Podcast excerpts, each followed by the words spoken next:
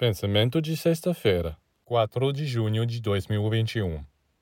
O melhor método para se conectar com Deus durante as meditações é trabalhar com a luz, pois a luz é a expressão do esplendor divino.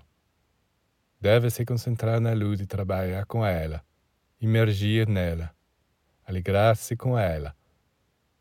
É através da luz que se entra em relação com Deus.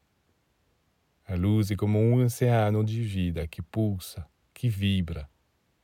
Você pode mergulhar nele para nadar, para se purificar, para beber, para se alimentar. É dentro da luz que você vai sentir o gosto da plenitude.